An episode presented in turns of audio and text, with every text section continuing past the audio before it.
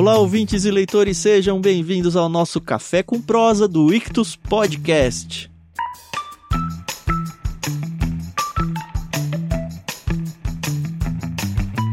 Eu sou o Thiago André Monteiro, arroba vulgutan, preferencialmente lá no Twitter, como vocês já sabem, e eu estou aqui com a Carol Simão e com um convidado que eu vou deixar a Carol apresentar, que a gente está muito feliz. Eu gosto muito de passear um pouco por artes um pouco diferentes daquilo que a gente produz aqui, mas eu não vou queimar a largada, não. Tudo bem, Carol? Tudo bem, então. Oi, pessoal, aqui é a Carol Simão. Se quiser me seguir nas redes sociais, pode ser no Twitter, o arroba somente Carol.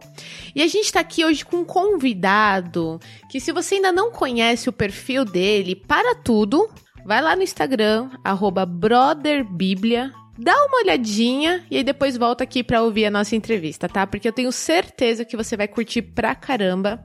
A gente tá aqui com o Marcos Nati, e a gente vai chamar ele de Nati, só para vocês se situarem. E ele vai aqui conversar com a gente um pouquinho sobre Bíblia, sobre ilustrações, enfim, vai rolar um pouquinho de tudo aqui. Mas eu vou deixar ele se apresentar para eu não cometer nenhuma gafe. Eu só queria começar agradecendo por você ter aceitado o nosso convite. Vai ser um bate-papo muito legal, eu tenho certeza. Antes de mais nada, muito obrigado pelo convite, pessoal da Ictus. Sempre também é bom fazer esses intercâmbios. É, eu sou o Marcos Nati, eu sou o fundador, o administrador, o faz tudo da Brother Bíblia.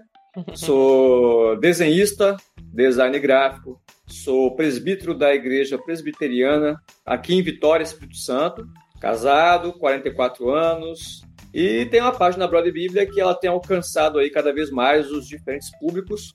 E eu espero aqui nesse podcast ter uma conversa com você, uma, uma, conversa construtiva, edificante, de modo que você também possa aprender comigo e eu com vocês. Show! Que legal. Primeiro quero destacar o, o sotaque do Nath, né? Porque, assim, eu amo o sotaque mineiro. Eu não sou muito fã do sotaque carioca, desculpem, senhores amigos cariocas aí. Mas eu acho que o Espírito Santo ele faz uma mistura do que tem de melhor dos dois, cara. É uma delícia ouvir. Não sei se você sempre é, foi cara. daí ou não. Então, assim, ó, quem é daqui fala que nós não temos sotaque. Nós admitimos que nós não temos sotaque. Mas, por exemplo, a minha esposa é minha esposa é do Rio de Janeiro. Então, de fato, aqui a gente tem muita influência mineira, baiana e carioca, então talvez seja aí um, um misto de muita coisa.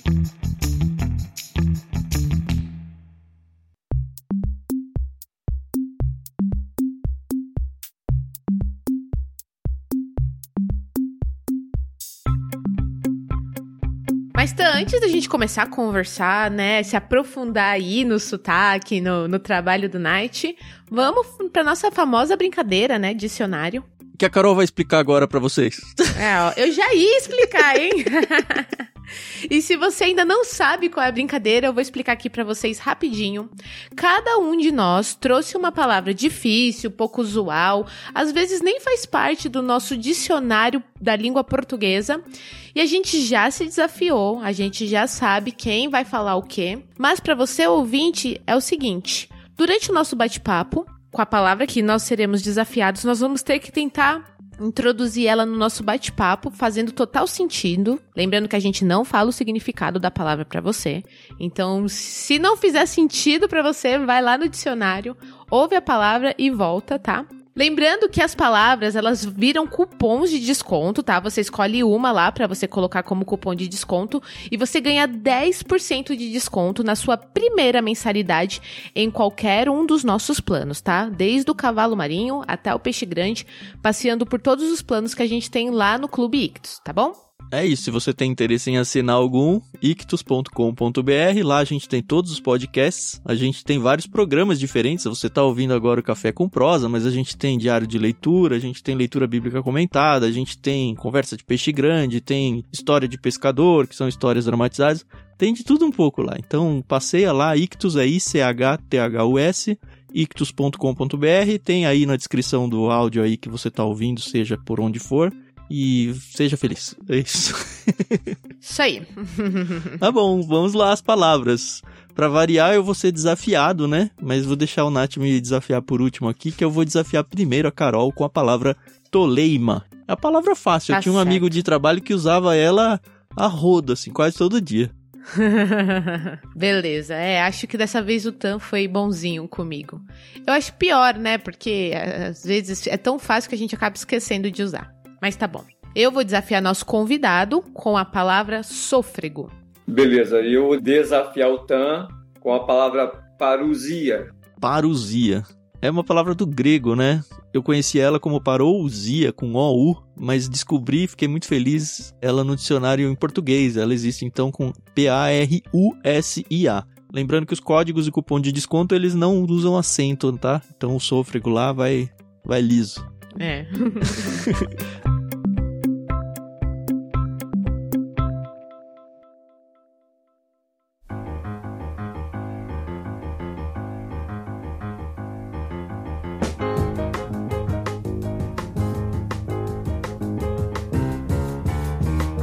Beleza, então, acho que a gente já pode começar a conversar. É, o Nath tem uma carreira aí já grande, como a minha, eu já passei dos 40, fiquei feliz de saber que tem mais um que passou dos 40. e outra coisa interessante é que o e-mail dele é ponto seminarista. Eu sou formado em seminário também, e na época eu lembro que eu pensei em criar um e-mail assim, mas eu falei, ah não, depois eu vou me formar, esse e-mail vai ficar meio fora de época. Não sei se você sofreu com isso, Nath. É, isso também é uma coisa que eu também tenho, tenho pensado, né, cara? Porque já, já me formei e agora eu romper com esse meu e-mail, as minhas contas e boletos são todos para ele, então tem que pensar numa alternativa aí.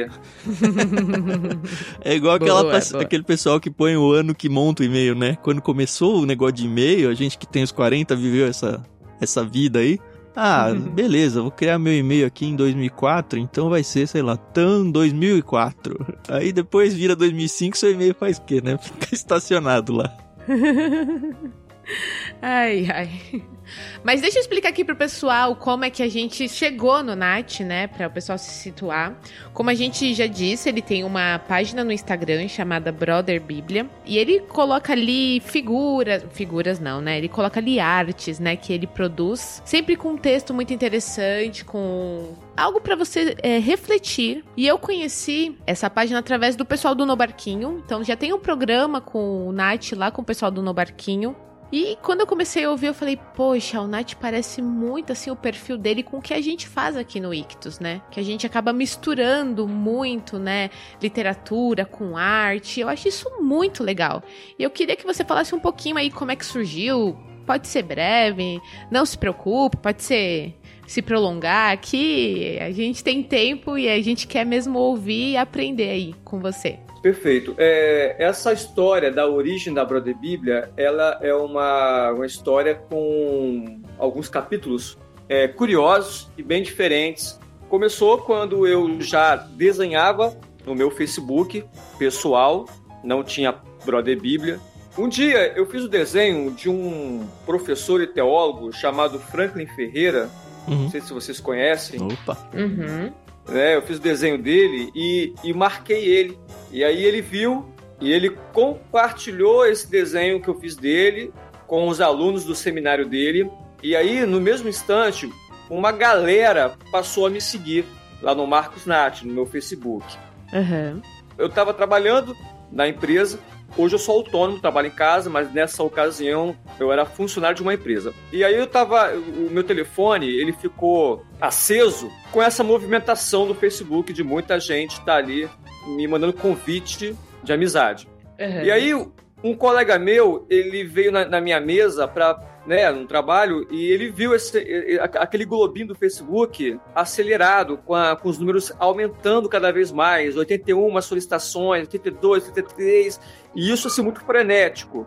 e aí ele falou, cara, você está acompanhando isso aqui? Eu falei, cara, fiz um desenho de um teólogo e tá isso aí, cara, tem muita gente querendo me seguir aqui agora. Aí eu expliquei para ele rapidamente, e aí ele falou assim comigo: você tem que fazer uma página com seus desenhos. Empreendedorismo na vez, seu amigo aí, hein? É, exatamente. E o interessante é que ele é ateu, confesso. Ele é o único ateu que eu conheço assim, que realmente ele é ateu com todas as palavras. E ele não ficou assim, é, é, não implicou com isso. Muito pelo contrário, ele me motivou a fazer uma página com desenhos bíblicos. Eu já fazia desenhos bíblicos, mas para minha página pessoal. E nesse momento eu não levei muito a sério porque eu fiquei pensando, cara, isso não vai dar certo porque eu vou ter que cumprir com uma agenda de abastecer a página, vou ter que gerar conteúdo, vou ter que gerar compromisso. Então eu deixei para lá. Acontece que eu tive uma transição de uma igreja para outra e fiquei quatro meses sem congregar.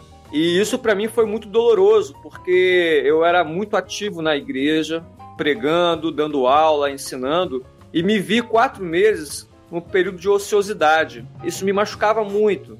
E aí foi nesse momento que eu falei, cara, eu preciso trabalhar, fazer alguma coisa. Então eu fui lá e criei a página, como ele havia me aconselhado.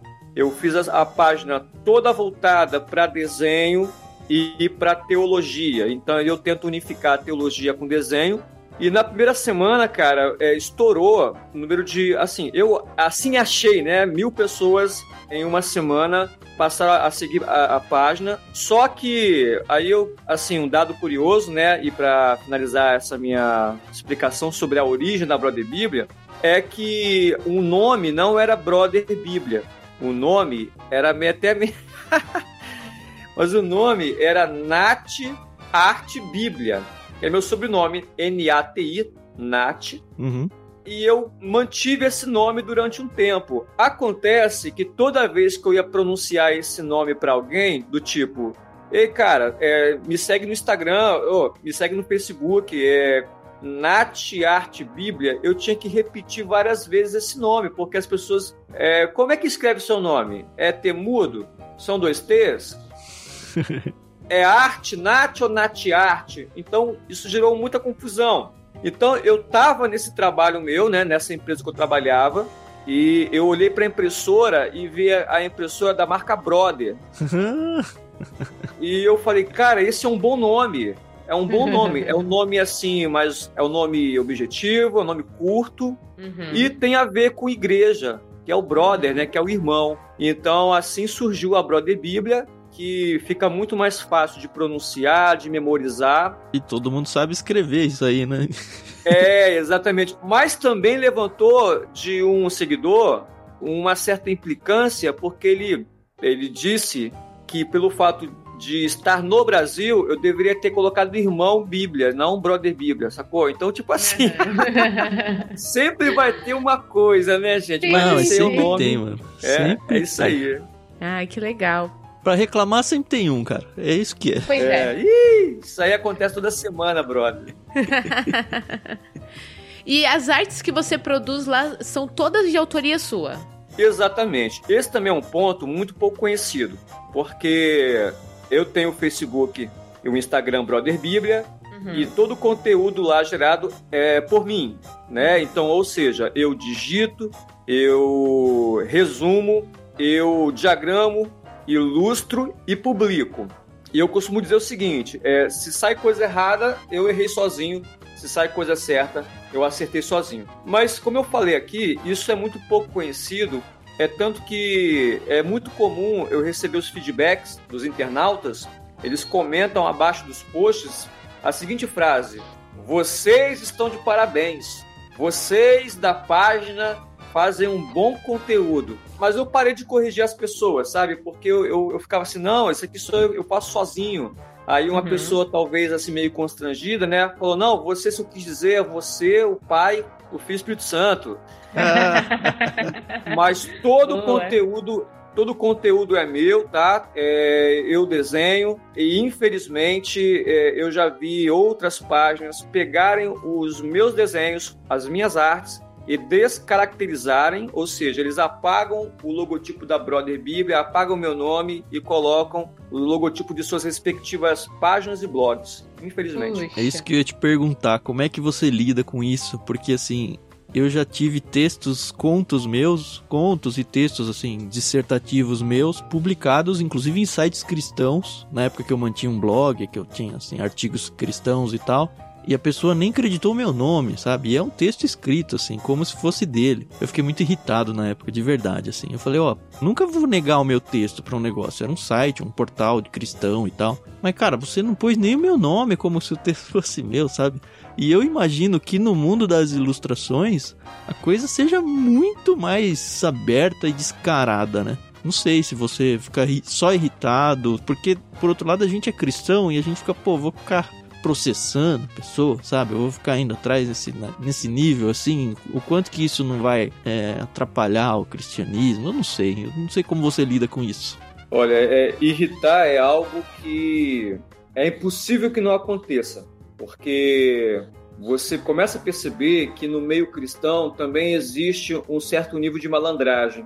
E, por exemplo, tem uma arte minha que já gerou assim 7 mil curtidas, é uma arte que todo mundo gosta. Então eu acho que tem esses caçadores de like que ficam observando essas postagens que angariam muita, muitas curtidas e vê nessa possibilidade de pegar essa arte como um meio alavancador para suas páginas. Então eu me irritar, me irritei muitas vezes, porque eu já vi é, essa arte minha em várias igrejas com o logotipo dessas igrejas e também, inclusive, igreja católica. Eu já vi arte minha em Instagram de gente famosa, mas quero eu acreditar que é, chegou até ela, descaracterizado, sem logotipo meu, sem meu nome, é, chegou até ela assim, não que ela fizesse isso. Mas você nem entra em contato com a pessoa para falar nada? Já aconteceu, já aconteceu que não. Por exemplo, eu estava no, no, no, Kindle comprando livros, na Amazon, né, Kindle, uhum. e aí eu, eu vi um livro que tinha as minhas ilustrações. Caramba! É, então eu entrei em contato com a Amazon, fiz uma denúncia, até hoje não recebi nenhum feedback. Então acontece sim de você gerar um conteúdo gratuito para na internet e as pessoas se beneficiarem até para ganhar dinheiro. Puxa vida, isso é muito triste. Nossa, é, nem posso imaginar a sua frustração, né? Porque você para, você estuda, você produz, né? E, e, e assim, é de alta qualidade, né? Então Poxa, é, é, é, inadmissível. E é mais complicado ainda. Outro dia eu tava caminhando pelo Twitter e eu, eu tava lendo lá Twitter das pessoas que eu sigo, os tweets, e aí tinha lá uma pessoa comentando com um escritor. É, pastor, eu achei seu livro em PDF aqui na internet. Posso baixar?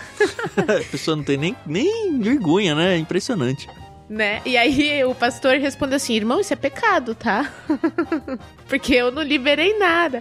Então, assim, é muito complicado, porque é uma coisa que parece tão natural, parece assim uma toleima, né? Que as pessoas falam, ah, é mais do mesmo. E não é. É uma coisa muito séria, gente. A gente tem que tomar muito cuidado com isso, né? Porque acaba até desanimando, né? A gente de continuar a trabalhar, né? De produzir e. É, é complicado demais.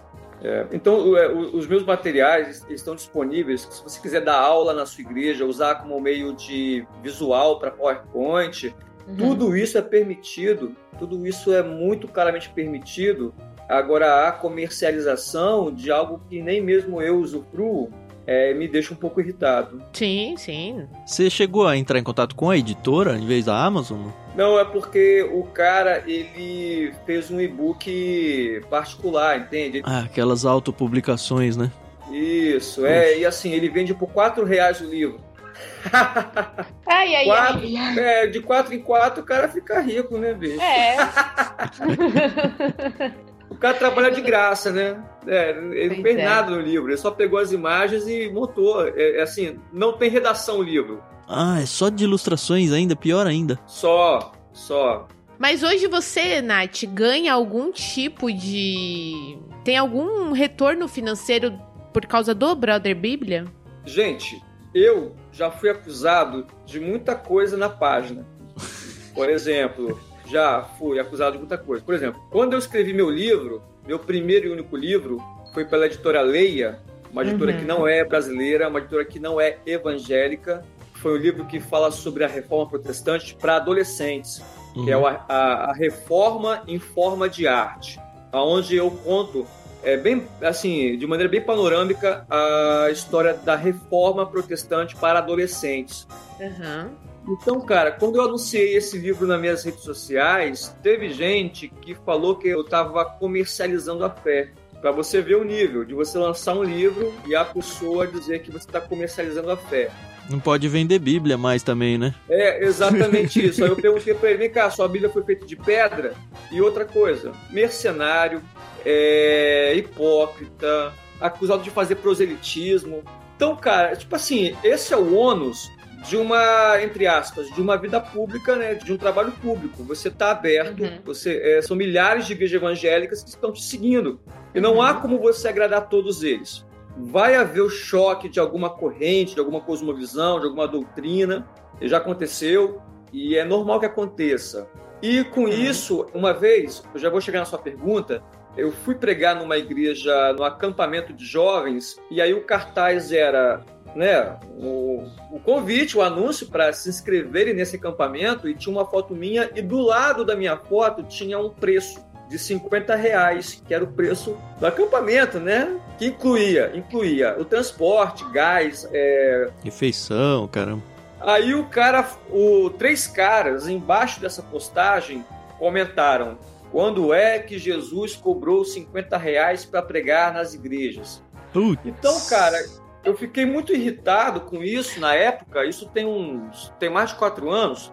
E eu fui no Facebook de cada um deles e descobri a igreja que eles congregam e falei em particular com cada um dos três: olha, eu vou mostrar a acusação que vocês me fizeram para o pastor de vocês, para que vocês aprendam o que e o que não falar. E aí eles se pediram perdão, porque aí, né, aí teve na base. Então, cara, tipo assim, eu não ganho com é, pregar fora, nunca cobrei nada, não cobrei oferta, nunca.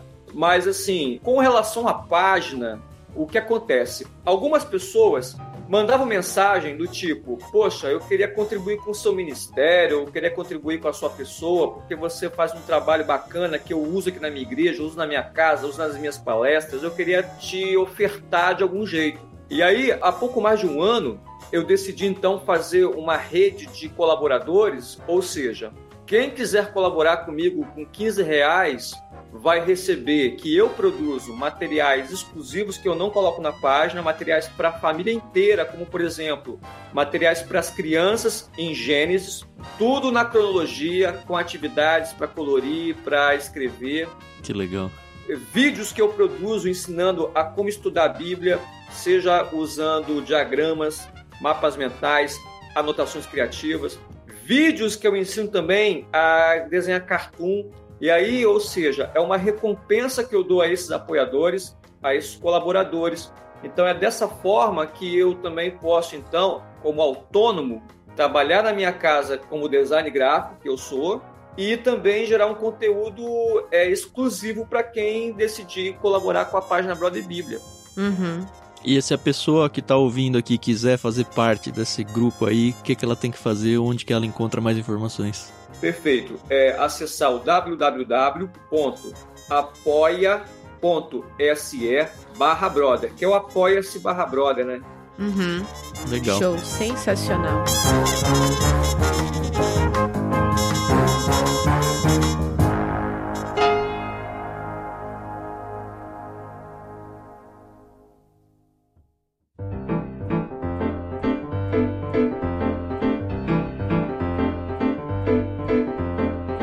Sempre gostou de desenhar, Nath? Sempre, desde os 5 anos de idade, quando uh, eu ainda morava no Andaraí, no Rio de Janeiro, e em 82 é, minha mãe levava a gente para passear pelas ruas. E 82, para quem não sabe, foi a Copa na Espanha. Uhum. O Tan deve lembrar disso, né? Foi o Naranjito, né? O... Ah, exatamente. É. E o, e o, o, Naranjito, que é Laranjito também, né? Que era um mascote da Copa, que era uma laranjinha, estava desenhada pelas ruas do Andaraí. E as ruas do Andaraí, elas eram todas com bandeirolas verde e amarela, e havia vários desenhos pintados no meio-fio, no, na, na, né, no asfalto. Então, quando eu chegava em casa, eu reproduzia esses desenhos no papel. E claro também que assistindo muito desenho do Hanna e Barbera. Uhum. Sim. Né, que é o Zé Colmeia, uh, Tutubarão e tantos outros. Então foi dessa forma aí que eu fui influenciado para o desenho. E é claro também que eu tive aulas pela TV, é, TV Educativa, que depois virou TV Cultura, no canal 2. Isso foi 82, tá? Você vai falar do Daniel Azulay, né? Daniel Azulay. Putz, que sensacional. Eu assistia, né, e, e, e mandei uma cartinha para ele com desenho meu. Aí ele morreu ano passado, né, de Covid. Poxa. Poxa, eu não sabia, cara. Que pena. Esse cara fez muita coisa pela criançada da minha época, viu? Você viveu isso. A Carol não sabe, acho que nem quem é o Daniel Azulay, né? Puxa, que triste. Infelizmente, não. Hoje em dia, quem que são os seus pessoas que te influenciam, que você curte, que faz um trabalho e não precisa ficar focado em questão de cristãos não, tá? Gente assim que tem produzido coisas interessantes aí. Olha, essa é uma boa pergunta, porque até minha adolescência eu só olhava para desenhistas de história em quadrinhos. Mas agora eu não tenho uma pessoa assim que eu possa falar assim, é, poxa, eu, hoje eu acompanho esse desenhista aqui por causa desse trabalho, porque são muitos bons desenhistas no meio europeu que são desconhecidos. Uhum. Mas, assim, durante um bom tempo da minha adolescência, eu consumia muita coisa do Ziraldo e do Jim Davis, que era o criador do, do Garfield. Uhum. E o interessante também, pegando esse gancho aí, é que quando eu lancei a Brother Bíblia, algumas pessoas é, me mandavam assim links do The Bible Project. Essa era uma pergunta que eu queria falar, se você foi para esse caminho ou não, mas guarda no bolso fala depois. Tá bom, beleza.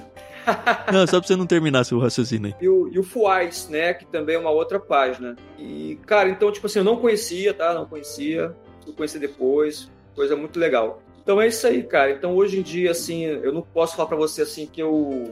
Porque tem muita gente boa, então eu vou acabar cometendo aqui um, uhum. uma falta em deixar de fora algumas pessoas. Retomando o que você falou aí do Bible Project, eu conheci ele já tem. Sabe que ele já tem 10 anos? Mas já tem uns bons anos já. Que a ideia, para quem nunca ouviu falar, eu acho que foi só no YouTube, né? Eles eram tipo aqueles time-lapse, né? De desenho, onde ele basicamente faz um resumo do livro bíblico ilustrado só que é em inglês. E eu sempre pensei, puxa, seria tão legal se alguém, assim, brasileiro fizesse um negócio desse. Eu não sei se você pensou isso, se você faz isso de alguma forma, se você conhece alguém, de repente, brasileiro que já faz isso, não sei. Eu fui conhecer o The Bible Project e o Fuais depois, depois. Então, tipo assim, eu não tive uma influência deles para fazer a página que eu fiz ou para ser a página que sou. E depois eu fui mergulhando por esse conteúdo e vi que aqui no Brasil não há nada parecido, até onde eu sei. Uhum. A The Bible Project, ela tem uma equipe, tem uma equipe com é, roteirista, com ilustrador, com animador. Então é um, é um processo de muitas mãos. Uhum. Eu, particularmente, não tenho essa habilidade de animação. Não tenho. E, na verdade, no meio tecnológico, eu não sou muito bom. Né? Eu, eu tenho um conteúdo de software, mas eu não avancei nessa parte do, dos efeitos. Uhum. Mas se você conseguisse, sei lá, um alguém que gosta dessa parte e tem justamente a falta na parte do traço, na parte até do conteúdo teológico, fazer uma dobradinha aí, uma parceria com alguém nessa área seria legal, você acha? Como um projeto futuro, sim como expansão de ideias, né, ou uhum. até de série, de conteúdo de série, não uma coisa para ser isolada, mas uma coisa que tivesse uhum. andamento e continuidade. Legal, sensacional. Olhando aqui na página do Brother Bíblia, a gente percebe que você foca muito no estudo bíblico, né? Fazendo postagens com dicas, sugestões, né? E você tem um material, né, para quem apoia, né, o projeto. Bom, você falou que é presbítero, né? Então a gente sabe aí que gosta de ler, né? e aí, assim, gosta de ler o quê? Tem alguma preferência? É... Não, eu gosto de ler a Bíblia e faço estudos bíblicos e sou muito focado nessa parte. Como é que é essa parte na sua vida? Sim, é, a verdade é que eu até queria que destacar que um dos uma das exigências ao presbiterato é de que o candidato ele esteja apto para ensinar. Uhum. Não pode ser presbítero aquele que não gosta de ensinar, de pregar. Não pode. Ele está desqualificado. Uhum. E, no entanto, toda essa minha motivação de ensinar, de ler, é de ler para ensinar, é de ler para compartilhar. Uhum uma das minhas preocupações é com a sofreguidão. Eu tenho percebido que as pessoas elas têm ido muito rápido ao ponto. Isso não é um bom caminho para quem está lendo as escrituras. Trabalhar com crianças me deu muita sensibilidade na hora de comunicar o evangelho. Por quê? Porque eu me vi obrigado a mastigar, a comer devagar, a repartir melhor as partes desse alimento e dar na boca delas. Uhum. Então, eu comecei a perceber o quanto eu precisaria ser simples para passar um conteúdo que eu recebo através da literatura, da leitura e do estudo. Eu, particularmente, é, sou obrigado, vamos colocar assim, a ler de tudo. Por quê? Porque eu lido com uma congregação. Não sou pastor, mas eu lido com congregação, eu lido com jovens que estão na universidade, que vão ouvir de tudo. Então eu preciso me antecipar Sim. quanto a isso. Uhum. Eu, particularmente, tenho uma paixão por história. Então, eu gosto de contextualizar as minhas pregações, as passagens as quais eu vou ensinar, trazendo um conteúdo rico em história. Para quê? Para que o meu ouvinte, para que o meu aluno, para que a pessoa que estiver recebendo de mim a informação, ela mastigue devagar isso. Então, assim, eu leio, é, eu tenho aqui, né, graças a Deus, bastante livros. Eu gosto muito de ler sobre a história e também biografias. Uhum. É, a história do Antigo Testamento, é, a história do Brasil, história do Novo Testamento, histórias de conquistadores, né? Napoleão Bonaparte, é, os imperadores romanos. E também gosto muito de biografias, principalmente de puritanos e reformadores. Uhum. E de onde você tira tanta ideia de coisa legal, né? Porque produzir é uma dificuldade que eu tenho. Eu e o Tan, a gente peca muito nessa parte de marketing, porque eu acredito que você tem que ser criativo, mas além de você ser criativo, você tem que ser colocar as ideias no lugar, ser muito objetivo, né? E eu fico muito encantada quando eu olho para uma página, um site, para qualquer produto audiovisual, principalmente, e eu vejo que, poxa, a pessoa é criativa. Não é, ah, eu só vou completar aqui pra minha semana não, não ficar sem postar nada. Não, você vê que tem conteúdo, né? De onde que vem isso? Ensina pra gente. É, são dois pontos. São dois pontos que acabam formando a minha agenda é, enquanto página. O primeiro deles é como eu falei aqui, né, eu tenho que preparar um sermão, tenho que preparar um estudo para minha igreja ou para onde eu quer que seja convidado. E ali eu acabo assim despertando para o ensino que eu acabei de receber. E penso, cara, eu preciso compartilhar isso aqui com pessoas. Então eu vou desenhar na minha página. Eu vou passar para frente esse conteúdo aqui que eu acabei de descobrir que é formidável, fantástico. Então esse é um ponto favorável, ou seja, eu estou sempre em contato com a leitura, com as escrituras e descobrindo a riqueza do Evangelho, da Bíblia.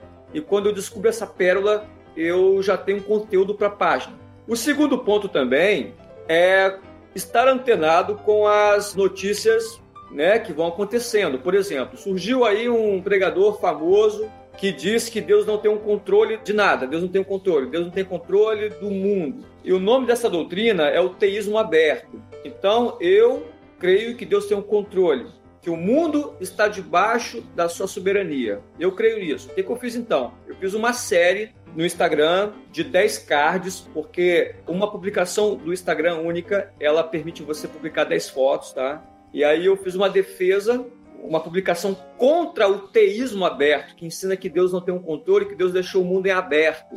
Ou seja, uma informação quente que estava circulando na rede, na internet, um pastor estava ensinando o teísmo aberto, eu fui lá e o contradisse com essa postagem. Outra questão também, por exemplo, pode acontecer esses starts muito sazonais, como por exemplo, eu fui ao supermercado e a minha esposa pediu para eu comprar aveia. Então, quando eu peguei a aveia, é aquela aveia Quaker. Uhum. E eu falei, cara, eu já estudei sobre esse pessoal, sobre esse grupo protestante. Já estudei, já tive uma ideia, vou fazer uma série sobre os Quakers. E aí eu também fiz uma série com 10 cards, com 10 imagens diferentes, explicando a biografia, o, enfim, a origem. E aí quando lancei isso, a galera, né, que não tem acesso aos livros de história, história da igreja, por exemplo, achava que os Quakers eles eram apenas uma farinha de aveia. o pessoal vibrou, cara, quando descobriu que eles também faziam parte de uma ala um pouco mais diferente ali, próximo aos puritanos. E é isso aí, são dois pontos. Aquilo que eu aprendo enquanto estudo a Bíblia e aquilo também que estou é, antenado aí, né, com o mundo aí fora. Tudo é motivo pra gente criar, né? Impressionante. Tem que ter um olho e um, uma sensibilidade que Sabe que eu tava com saudade disso, Carol? Porque a Carol sabe, eu gosto de escrever, né? Contos. Faz muito uhum. tempo que eu não escrevo um conto, muito tempo. Eu tava pensando sobre isso esses dias. E por que que eu não. Sei lá, sabe quando você tá em bloqueio criativo que o pessoal fala, né? Não vem nenhuma ideia.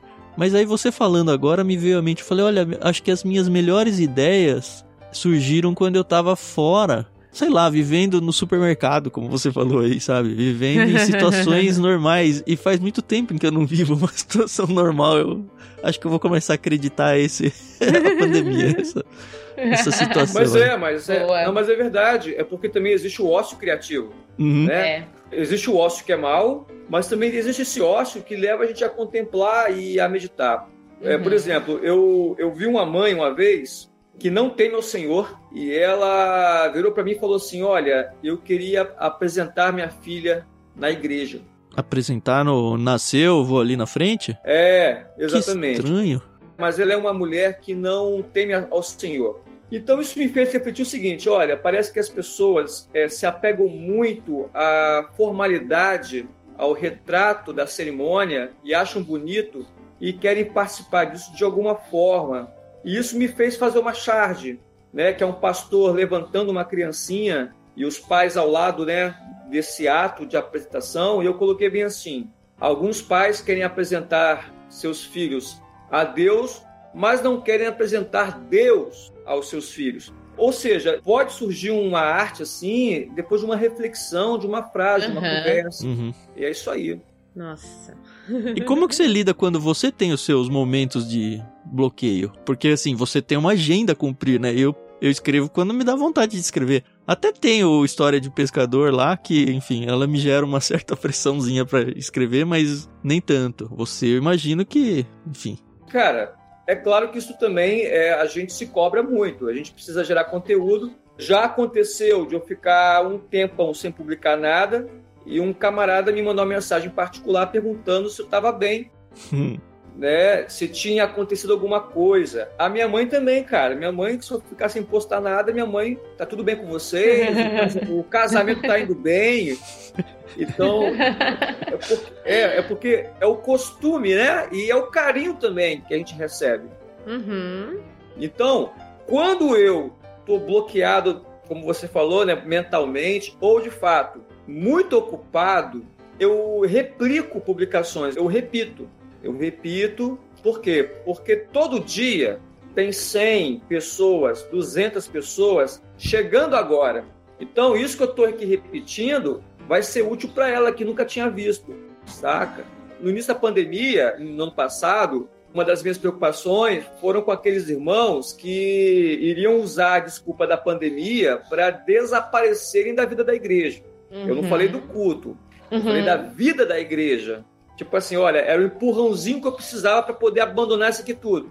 E aí eu criei um personagem chamado Astrogildo, que o Astrogildo, eu não sou muito de fazer chá, é, é, história em quadrinhos, mas eu lancei uma série com Astrogildo, uhum. e esse nome é, tem muito a ver com astro. O Astrogildo, ele quer ser o astro, o centro da história da igreja. Então, eu criei algumas situações em que o Astrogildo, ele é um cara vaidoso, ele é um cara que é domingueiro, ele é um cara que não quer participar da congregação, ele apenas quer criticar as pessoas. Então foi também assim um ócio que eu tive e uhum. coisas que eu percebi e um personagem que é claro que algumas pessoas surgiram ali me criticando que eu não deveria julgar Astrogildo, né?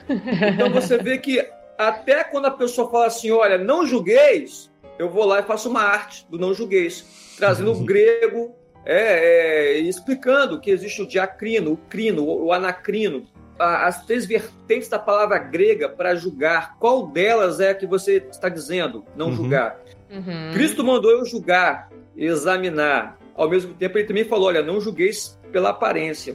Então a gente tem que saber aí, e eu me vejo na obrigação de, como desenhista e, sei lá, teólogo, como queira chamar, de usar a minha página para poder fazer e ajudar as pessoas com relação a esses esclarecimentos. Porque eu já vi muita gente dizer, cara, valeu por essa arte aí, obrigado por essa publicação, porque lá na minha igreja ninguém ensinou isso aí. Então eu fico assim, um pouco triste porque eu sei que tem professores negligentes que não ensinam a Bíblia como ela é, né? O campo histórico, uh, enfim.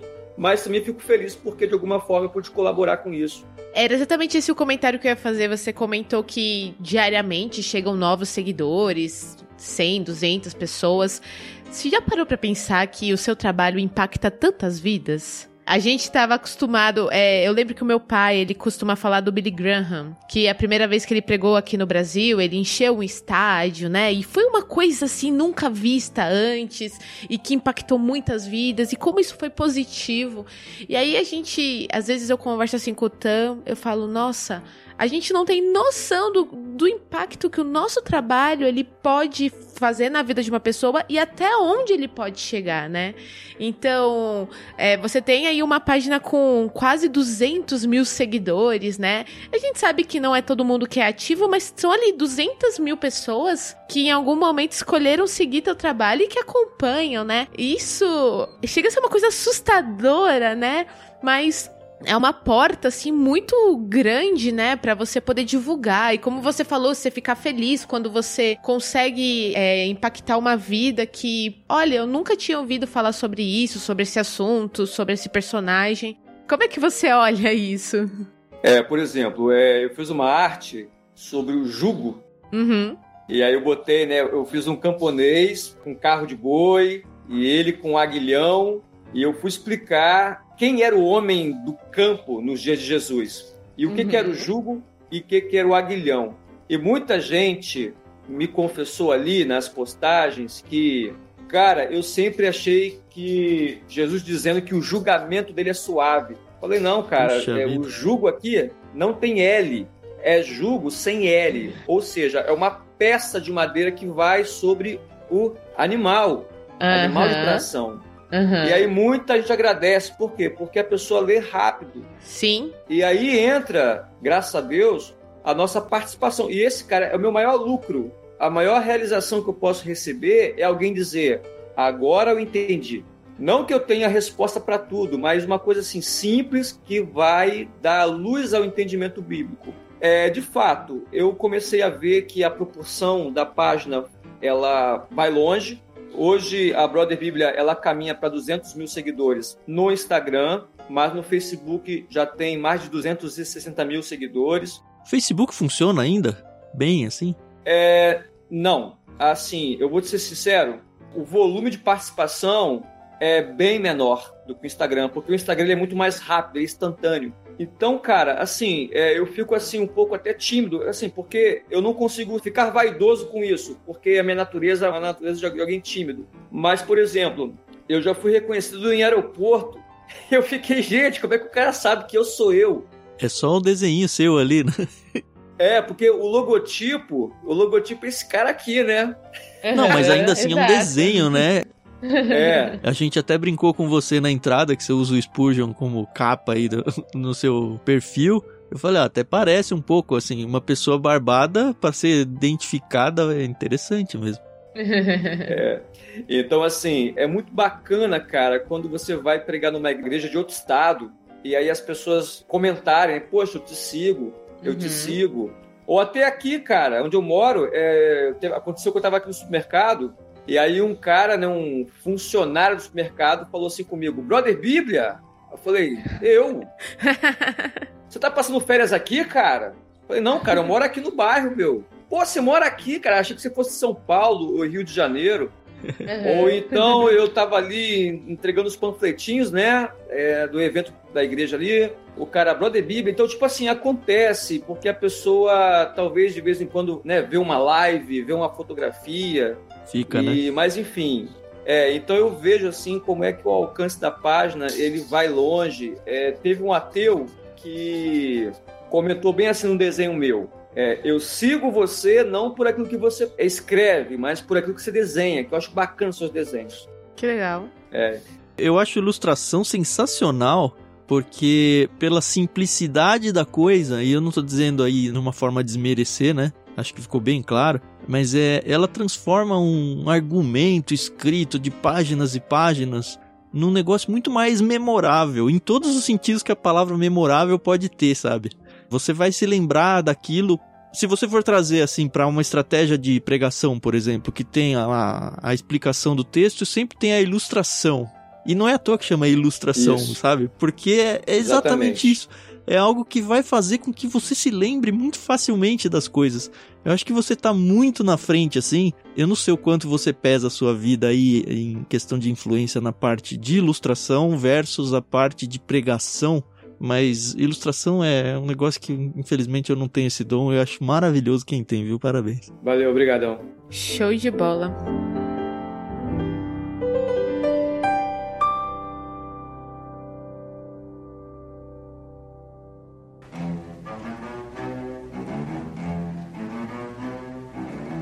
Eu queria levar o assunto para as crianças que você falou, que você tem ministérios com criança. Explica como é que isso surgiu, que tipo de idade você atende. A palavra horrorosa, né? Mas enfim. Surgiu sem querer, surgiu, não foi uma escolha minha, não era um desejo meu.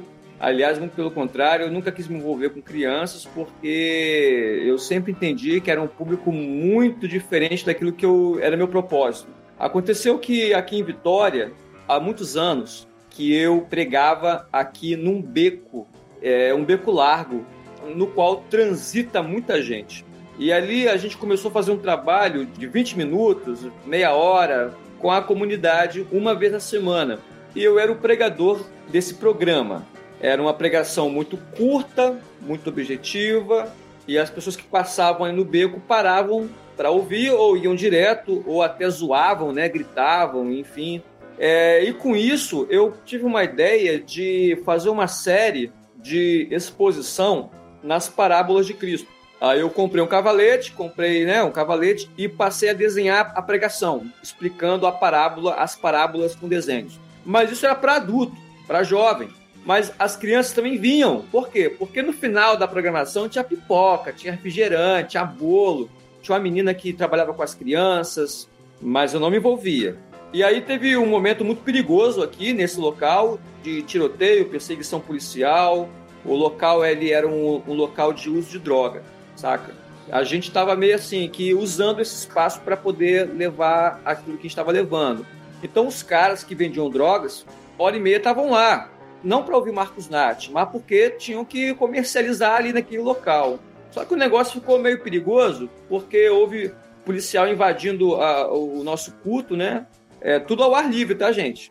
E ali ficou muito perigoso. Uhum. Acabou essa programação, não teve mais, e as crianças também não vinham mais. E aí a moça que era né, responsável pela parte infantil comentou comigo que nós precisávamos fazer alguma coisa. E eu disse que não sabia o que fazer. Então surgiu a ideia de dar aula de desenho para criança, que eu pensei, olha, então vou fazer o seguinte, eu vou dar aula de desenho, vou ensinar a desenhar Scooby-Doo, é, Snoopy, Papaléguas, e vamos trazer as crianças não para o beco, mas para a igreja. Foi assim que surgiu minha aula de desenho e a minha interação com elas. Aí alguém deu a ideia no pátio da igreja, porque eu, a gente sabia que alguns pais não deixariam se fosse dentro da igreja por causa da religião. Então nós fizemos no pátio da igreja. Aí alguém falou assim comigo: olha, você podia levar uma palavrinha para elas após a aula de desenho.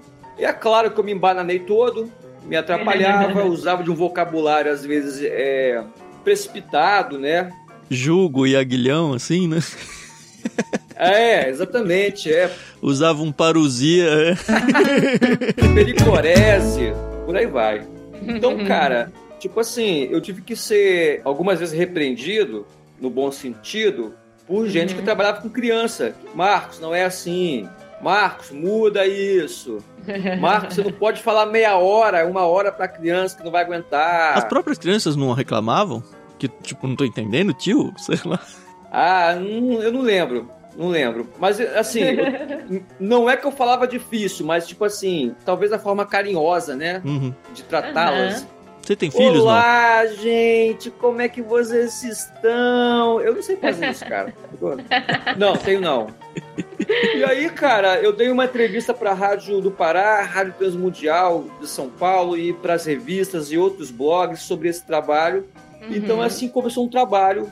Aí hoje eu tenho essa, esse manejo de falar com as crianças a respeito de Cristo. Claro, não sou, ainda não terminei de ser moldado, né? Ainda não sou pai.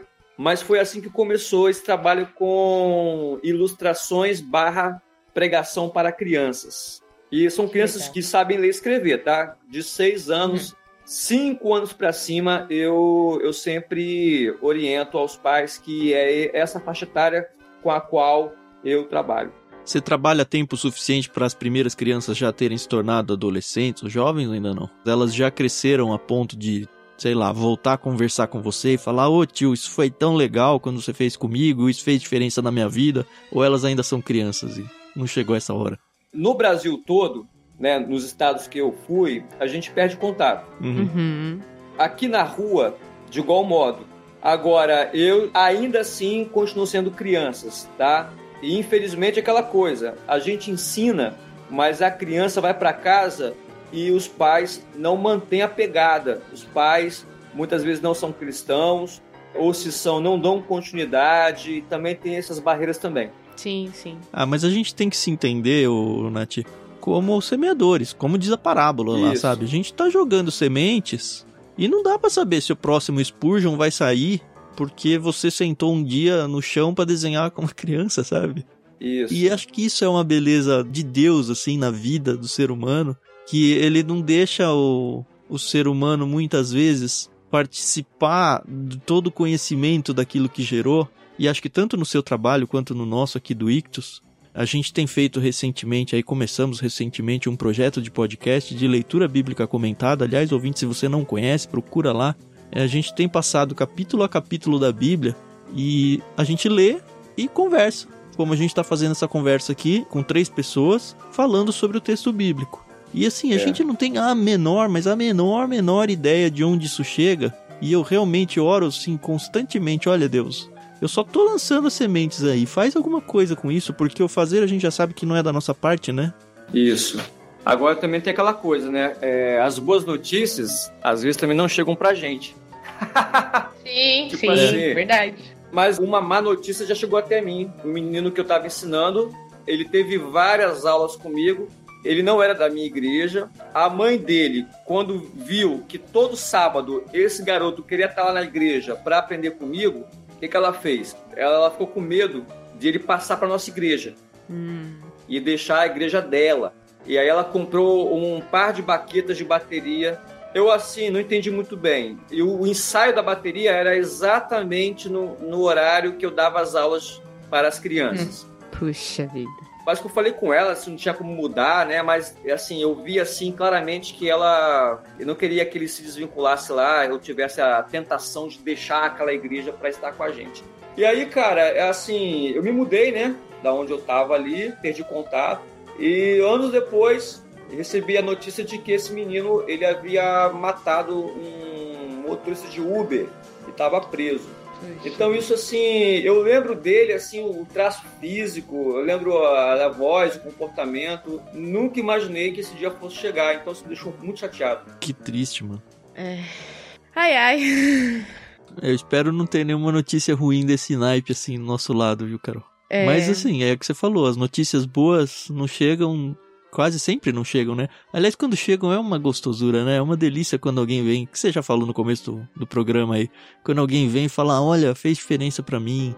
Então, ouvinte, não só pra gente aqui, sabe? Mas para tudo aquilo que você consome, que você considera que é de qualidade. Não importa se você acha que o Brother Bíblia é uma grande holding aí com centenas e centenas de, de pessoas trabalhando por trás. Sempre lembra de, de alguma forma, demonstrar o seu carinho, demonstrar sua atenção, porque não tem preço pra gente que produz assim, não tem preço. E a gente se mata para produzir as coisas, sabe? Da mesma forma que o Nath fala, ah, eles são lá, é, eles, olha só ele é lá sozinho. Nós aqui, é eu e a Carol praticamente, sabe? A gente tem ajuda do Chico Gabriel em edição, a gente tem muita ajuda do marido da Carol, mas assim, o front, só só eu e a Carol, assim. A gente se esconde atrás de uma marca, mas na verdade somos pessoas comuns tentando fazer alguma diferença na vida através daquilo que a gente acredita. Então sempre que você tiver a chance de elogiar algum trabalho que você acha que fez diferença na sua vida, dá um jeito de fazer isso, porque você tá pagando com muito mais do que valor financeiro fazendo isso. Verdade. Exatamente.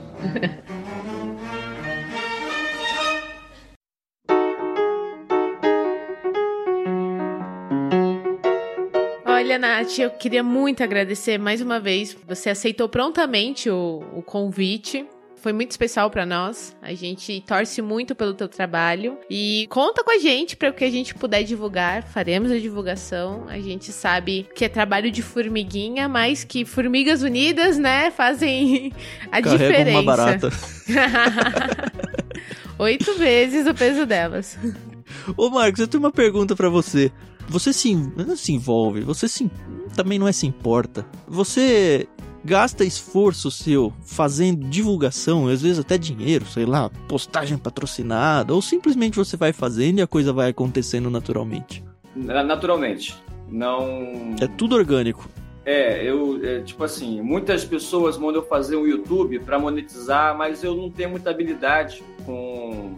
Ah, cara, eu acho que também a gente tem que pensar o seguinte: a nossa característica é, tudo bem, eu gostaria de ser esse cara que fala para as câmeras, que gera um conteúdo é, de entretenimento ou então é, interativo, mas eu não sou despertado a ter essa vontade mais do que eu publico os, os meus desenhos. Uhum. Então, a divulgação da página Brother Bíblia são os compartilhamentos.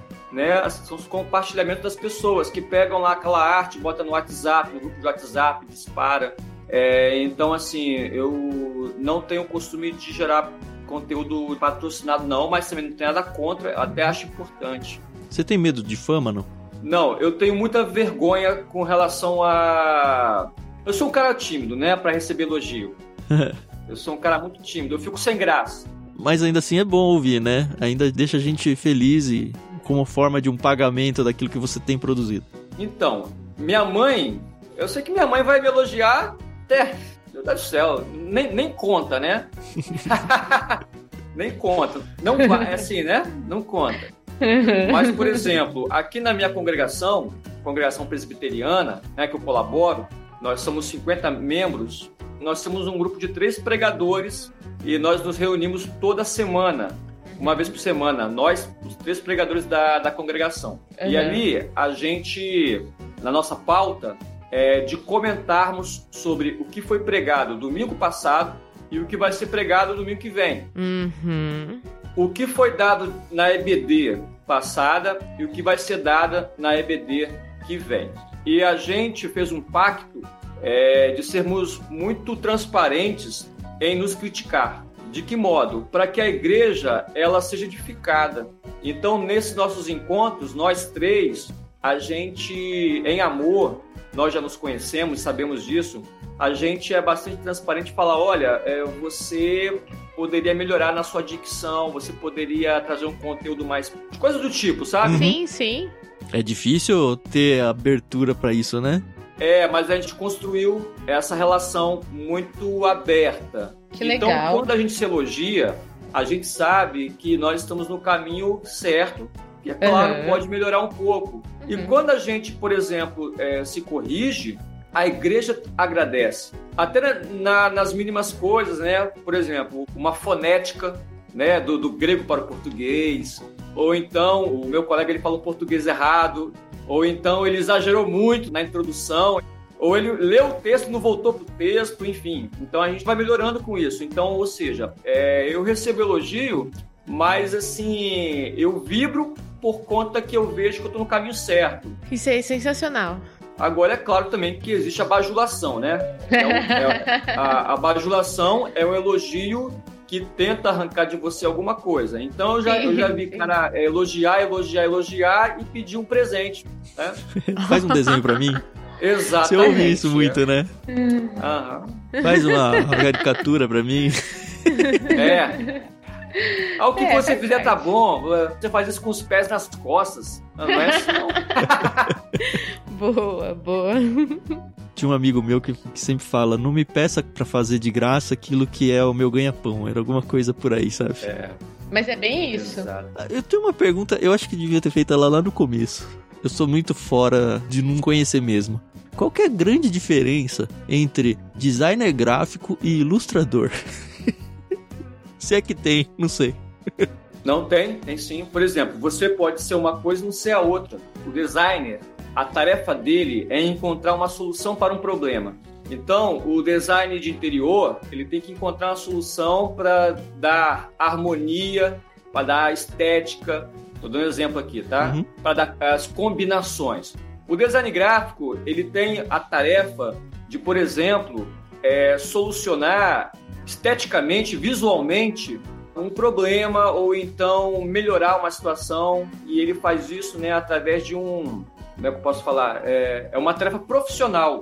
O design ele encontra soluções para diversas situações e problemas. Exemplo, a Fórmula 1 lá é, estudava aquele aerofólio que, né, aquilo ali também funciona como um freio. Então, o design encontrou ali uma possibilidade de fazer o carro correr mais, aerodinâmica. Então, volto a dizer, né, ele consegue então oferecer maior velocidade dinâmica ao veículo graças ao design dele, avião, lanchas e por aí Uhum. vai. O design gráfico também, como eu falei com você, é a gente envolve várias coisas. Por exemplo, a diagramação da capa de um livro.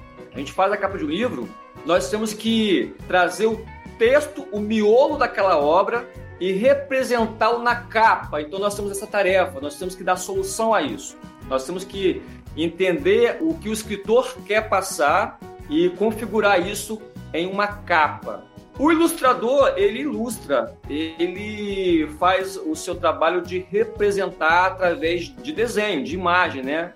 Então eu tenho colegas que são designers, mas não desenham nada, e tenho colegas que são desenhistas, mas não sabem sequer criar um logotipo.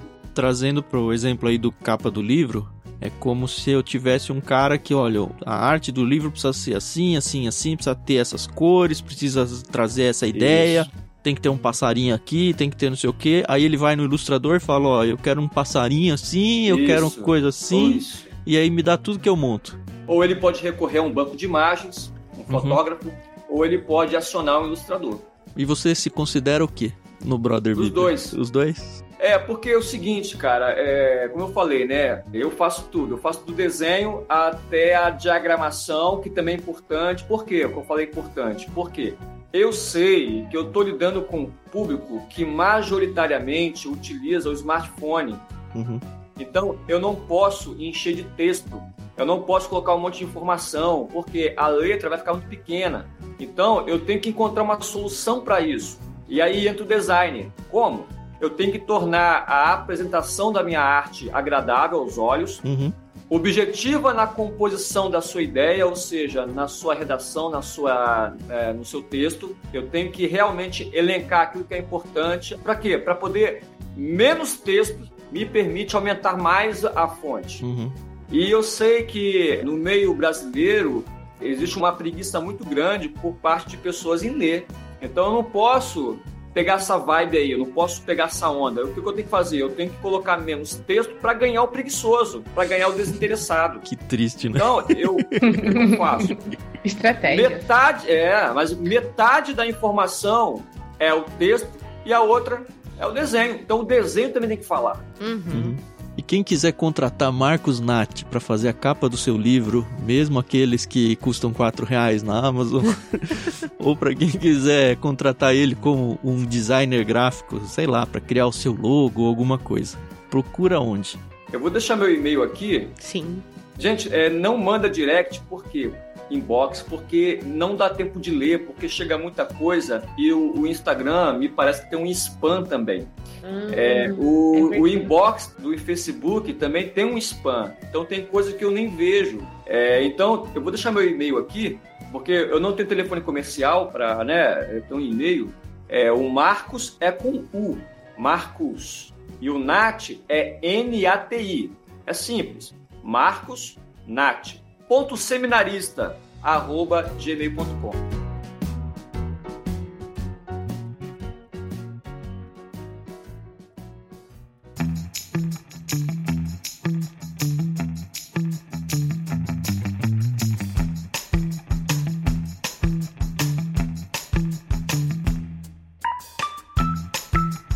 Legal.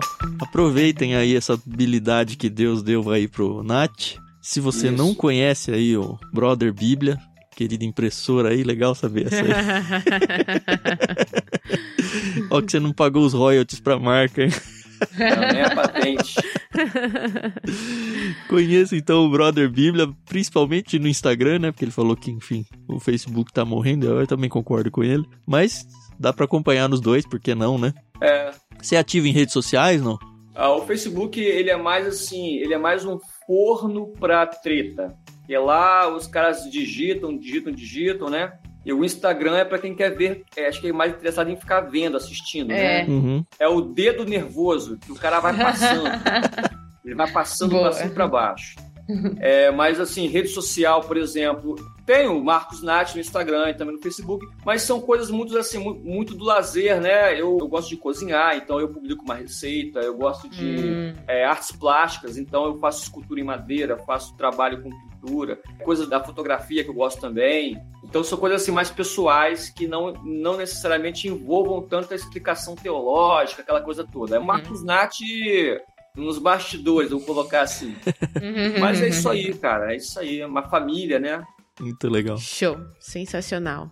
Bom, antes da gente se despedir, vou fazer aquela parte burocrática, né? então, ouvinte, se você está com a gente aqui, muito obrigado pela sua audição. Conheça né, os nossos projetos de podcast, os nossos clubes literários. A gente tem tudo concentrado lá no nosso site, ictus.com.br. Aliás, seria muito legal um dia ter alguma arte envolvendo o peixe, né? Ictus ali. Mas enfim, fica aí na ideia. Quem sabe um dia a gente não convida o Nath para fazer isso com a gente. Você pode fazer parte de dois grupos de Telegram, na verdade, dois canais, né? Um é do próprio Clube Ictus, então é t.me barra Clube Ictus, onde a gente fala de tudo lá relativo ao clube, relativo a tudo que acontece no Ictus. E a gente tem um Telegram dedicado ao projeto de leitura bíblica comentada, t.me barra leitura bíblica comentada. Então, se você não conhece os nossos podcasts, os outros programas, fique à vontade para conhecer. Você pode e deve, por favor, ajudar a gente financeiramente, apesar do que a gente falou aqui com o Nath, né? A gente precisa sim de auxílio financeiro e tem três formas muito importantes que você pode seguir para ajudar a gente.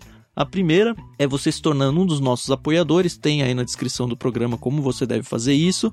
A segunda é você fazendo todas as suas compras na Amazon, seja de livros ou seja do que for, partindo do nosso link, também tem link lá na home do nosso site. E a terceira é o que vai deixar o nosso coração mais alegre, é você se tornando um dos assinantes de algum dos planos do Clube Ictus. São planos literários, você recebe na sua casa um kit mensal com livros, a gente tem planos infantis do zero anos, planos só cristãos, planos híbridos, planos de ficção, tem de tudo. Tudo lá em ictus.com.br. Então, se você não conhece, acessa lá.